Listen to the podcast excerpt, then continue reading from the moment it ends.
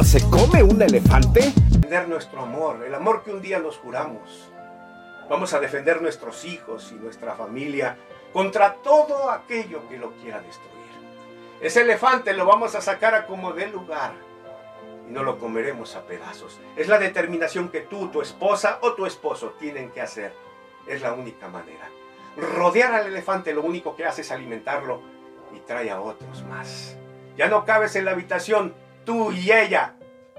Es hora de sacar elefantes. ¿No te parece? Pero sabes, David no estaba solo para enfrentar tan semejante desafío. El Señor Dios estaba con él.